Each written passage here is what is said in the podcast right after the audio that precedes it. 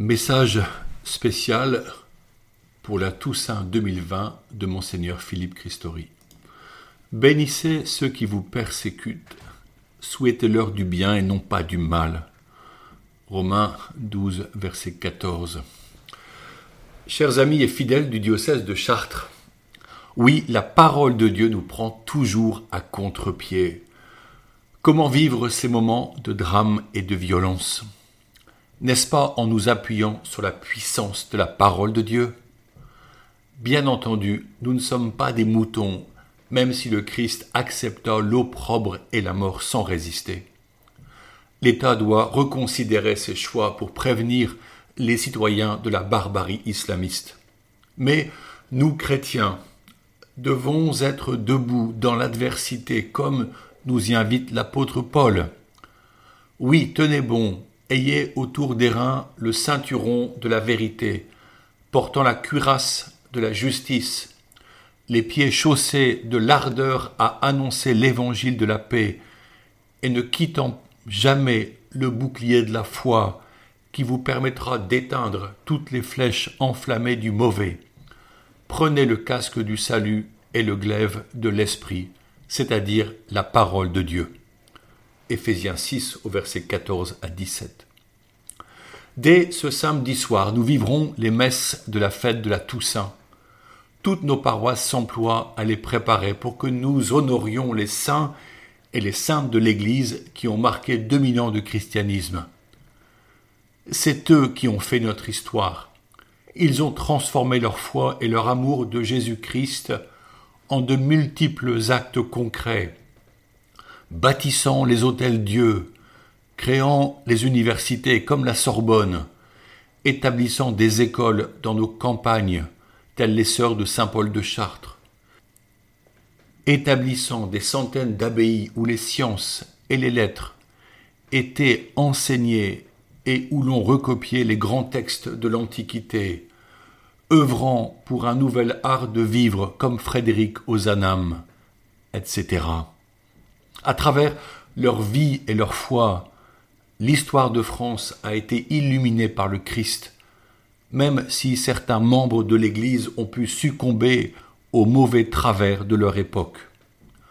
Aujourd'hui nous sommes fiers des saintes Irénée, Saint Martin, Saint Bernard, Sainte Jeanne d'Arc, Saint Vincent de Paul, Saint Jean-Marie Vianney, Sainte Thérèse de l'Enfant Jésus, et d'autres.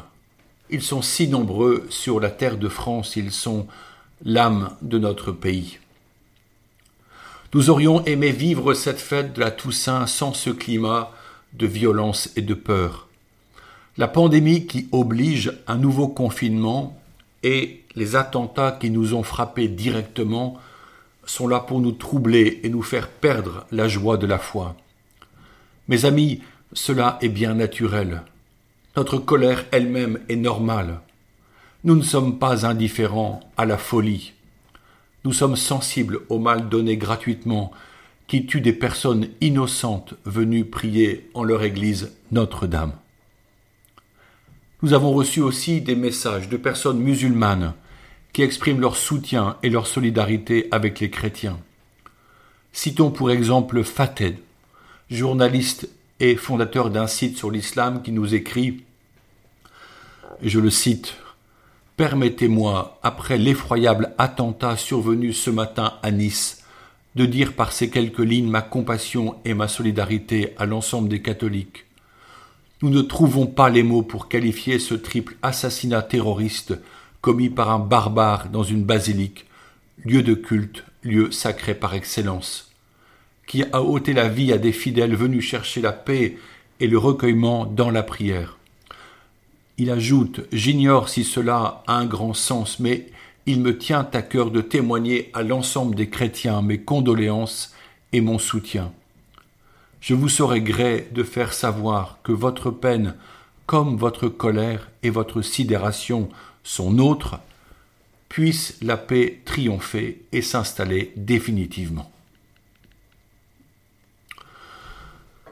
Avec la foi, nous unissant au Christ souffrant, dont le saint sacrifice se prolongera tant que l'homme fera le mal, transformons notre colère en énergie en vue du bien. Engageons nos forces dans une prière quotidienne et fidèle, dans le service des plus faibles par des appels ou des visites, dans l'animation de moments de qualité en nos foyers, dans l'étude de la parole de Dieu et des textes du magistère. Comment ne pas voir un don de la providence quand le Saint-Père François nous donne un texte profond sur la fraternité, alors que nous constatons l'absence de fraternité dans ces faits dramatiques? Puisons là des ressources et des encouragements pour susciter une relation fraternelle concrète dès ces prochains jours. N'attendons pas plus tard. C'est aujourd'hui que nous pouvons reprendre ce que je vous écrivais dans mon message d'hier, mais écrit avant l'annonce du confinement et des attentats, faire que nos foyers soient de véritables églises domestiques. Dans ces moments troublés, la bonne nouvelle est que nous allons célébrer les messes prévues pour la Toussaint. Venez en avance pour prier, vous préparer et aider à l'accueil. Conformez-vous aux règles sanitaires en respectant les espaces demandés.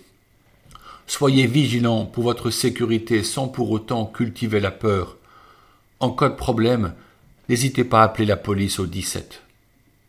La vie continue et nous ne pourrons pas nous résoudre à nous laisser arrêter dans notre liberté de culte, même par des menaces. En ce sens, ce que nous avons vu est vraiment grave. Mais il est des pays où ces faits et ces persécutions sont quotidiens. Là, nos frères et sœurs chrétiens ont appris à vivre courageusement leur foi. L'évangile des béatitudes est celui de la fête dans Matthieu 5. La première est Heureux les cœurs purs, ils verront Dieu. C'est une merveilleuse promesse de vie éternelle. La septième est Heureux les artisans de paix, le royaume des cieux est à eux. Quelle belle vocation que la nôtre. Espérer que les hommes et les femmes s'associent pour bâtir la civilisation de l'amour dans le respect des différences. La neuvième est Heureux êtes-vous si l'on vous insulte, si l'on vous persécute, et si l'on dit faussement toutes sortes de mal contre vous à cause de moi. Réjouissez-vous, soyez dans l'allégresse, car votre récompense est grande dans les cieux. Bien entendu, c'est si difficile de croire que l'on puisse subir ainsi le mal sans se venger, pour que jaillisse le témoignage de la vie donnée par le Christ. Pour certains, cela peut aller jusqu'au don de leur vie, accepté comme un témoignage en vue de la conversion des peuples. C'est le don du martyr qui associe la foi en la résurrection de Jésus, le refus du mal et l'acceptation de l'offrande de sa vie pour un projet plus grand que soi-même, le salut du genre humain. Gardons le cœur connecté au Christ, relevons la tête et vivons pleinement. Une seconde bonne nouvelle est que nous pourrons célébrer normalement les messes lundi 2 novembre pour prier pour les défunts. Aussi je vous encourage à participer à la messe ce jour-là. Venez nombreux pour demander la grâce du salut pour ceux et celles qui sont morts. Durant le confinement qui arrive, j'ai demandé aux prêtres et aux fidèles que soient ouvertes nos églises autant que faire se peut.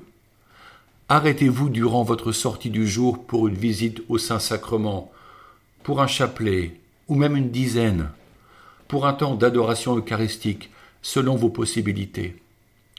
Les prêtres seront là aussi pour les confessions. Ils pourront donner la sainte communion hors de la messe pour les fidèles qui s'y seront préparés. Les visites à domicile peuvent être demandées aux prêtres comme aux diacres, ainsi qu'aux membres de nos équipes de visite des malades. Utilisez vos téléphones et vos tablettes pour garder le contact et prendre des nouvelles. Prenez soin les uns des autres et demandez de l'aide si besoin. N'ayez pas peur de nous déranger. Je prie en cette fête pour les soignants dont la charge augmentera dans les semaines à venir. Merci de vos soins et de votre accueil. Je sais combien cela est précieux. Ma mère, âgée, ayant fait une mauvaise chute, me disait hier combien, à l'hôpital de Tourcoing, où elle a passé une journée d'examen, elle fut merveilleusement prise en charge. Merci à vous, hommes et femmes, qui donnez tant. Je prie aussi pour les équipes éducatives au sein de nos établissements scolaires. Vous faites un métier passionnant et tellement nécessaire pour que nos enfants et nos jeunes puissent grandir, s'épanouir, apprendre et aussi envisager leur avenir. J'aimerais visiter certains établissements durant le temps de confinement pour vous dire que nous vous soutenons.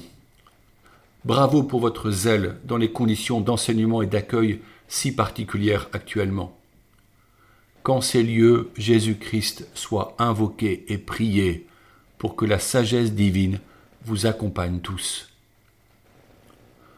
Je confie aussi à vos prières notre Assemblée des évêques de France qui ne sera pas à Lourdes mais aura lieu dès ce lundi 2 durant sept journées par visioconférence matin et après-midi. Si la forme de nos rencontres s'annonce difficile, nous avancerons notamment sur l'écologie intégrale avec le thème Cultiver la terre et se nourrir, sur la lutte contre les abus, sur la formation des séminaristes. Merci de nous accompagner. Maintenant je vous bénis au nom du Père et du Fils et du Saint-Esprit. Confions-nous à la Vierge Marie, première parmi les saintes et les saints du ciel, par la prière à Notre-Dame du sacerdoce, et demandons-lui des prêtres. Vierge Marie, Mère du Christ prêtre, Mère des prêtres du monde entier, vous aimez tout particulièrement les prêtres, parce qu'ils sont les images vivantes de votre Fils unique. Vous avez aidé Jésus par toute votre vie terrestre, et vous l'aidez encore dans le ciel. Nous vous en supplions, priez pour les prêtres. Priez le Père des cieux pour qu'il envoie des ouvriers à sa moisson.